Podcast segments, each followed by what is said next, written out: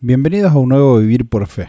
Mi nombre es Martín y hoy vamos a hablar de una situación que nos suele suceder a la mayoría. Muchas veces nos encontramos en situaciones difíciles, la rutina, el cansancio, tal vez pequeños problemas que nos llevan a discutir, a ponernos de mal humor, a quejarnos, a angustiarnos. Tal vez pueda pasar que en un matrimonio la esposa se corta el pelo, digamos que se corta las puntas, un centímetro y medio, y el marido llega cansado de trabajar y ya van seis minutos que está ahí y todavía no se dio cuenta. Y la mujer de la nada explota y se enoja por algo que no valía la pena. En otra situación, el marido que hace 34 noches que apaga todas las luces de la casa antes de irse a dormir, cuando va a apagar la, la 35 noche, Dice, se lo tengo que decir. No puede ser que nunca se dé cuenta. Y una chispa enciende una pelea que te deja sin ánimo hasta sin ganas de dormir. Situaciones pavas que disparan peleas o discusiones o malos momentos.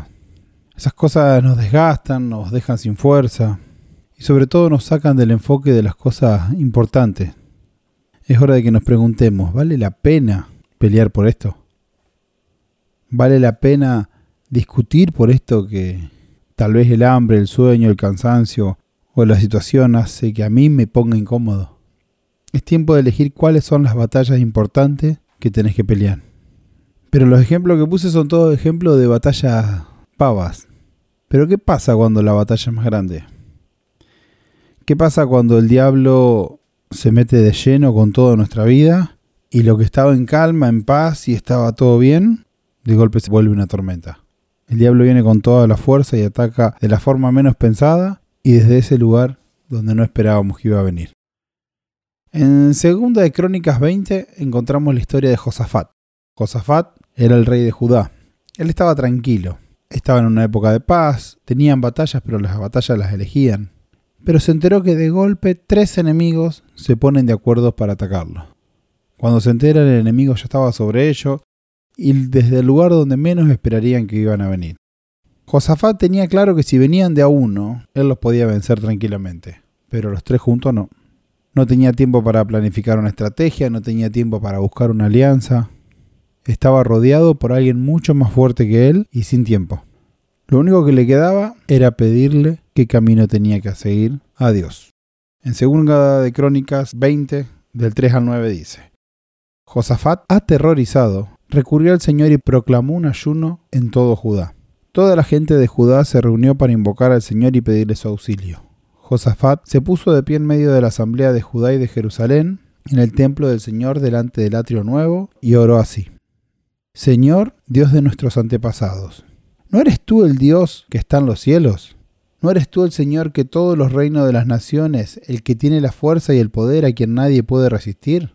¿No expulsaste tú Señor, Dios nuestro, a los habitantes que estaban en la tierra ante tu pueblo Israel?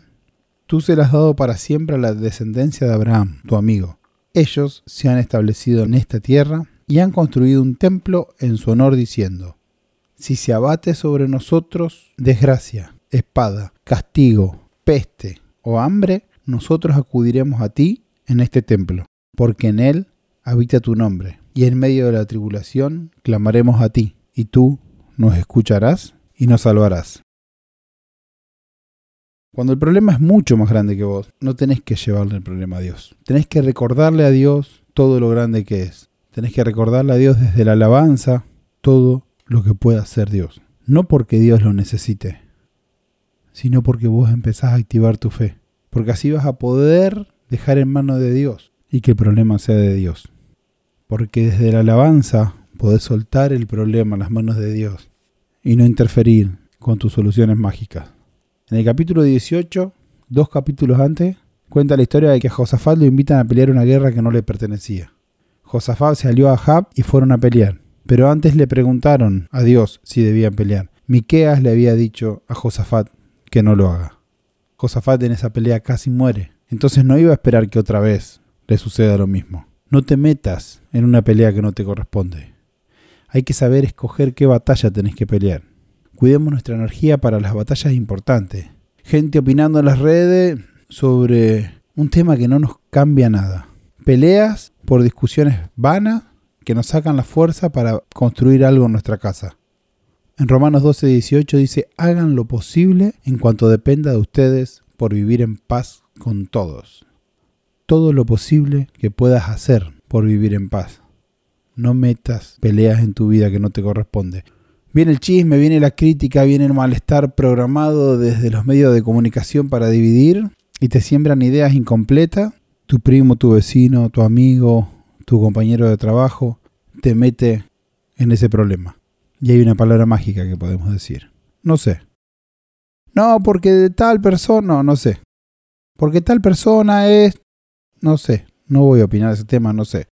Funciona en política, funciona con Mauricio, funciona con Cristina, funciona con Alberto, funciona con tu vecino, funciona con tu compañero de trabajo, funciona con tu familiar, funciona con tu amigo, funciona con el peluquero, funciona con el mecánico, funciona con quien sea. No sé, en esa batalla no me meto. No voy a discutir, no me voy a pelear con vos, no voy a hacer nada que no sea lo que Dios me pidió. Mi mente ya tiene muchos problemas, ya tiene mucho tiempo metido en problemas míos y de mi familia y de la gente que quiero y metido en problemas de la gente que me rodea como para darle tiempo a angustiarme por cosas que vienen de afuera, a cosas que me dividen. Josafat tomó una decisión. Fue directamente a preguntarle al Señor. En 2 de Crónicas 29 dice, debemos ir al templo. Ahora que estamos justo cerca de la vuelta, que la pandemia nos deja volver a los templos. Debemos ir al templo, a alabar, tres bandos estaban en contra de Josafat. La Biblia nos enseña que hay tres luchas contra las que vamos a pelear. Contra el mundo, contra la carne y contra el diablo. Depende de la naturaleza de la batalla, viene la naturaleza de la solución. Si peleamos con la estrategia equivocada, no vamos a vencer. Si le preguntamos a Dios qué es lo que debemos hacer, la solución va a estar. En segunda de Crónicas 20, del 13 al 15 dice, todos los hombres de Judá estaban de pie delante del Señor, incluso mujeres e hijos pequeños. Entonces el Espíritu del Señor descendió en medio de la asamblea y se, posó sobre Hazaziel, y le dijo, Tribu de Judá, habitantes de Jerusalén, y tú, rey Josafat, escuchen esto. Así dice el Señor, no teman ni se asusten ante esa enorme multitud, porque no lucharán ustedes, sino luchará Dios. Hay batallas que no son de ustedes hay batallas que son solo de Dios. Se necesita mucha fe para dejar la batalla en manos de Dios, para dejar que solo Él actúe. Así que el pueblo alabó, ayunó y marchó hacia la batalla.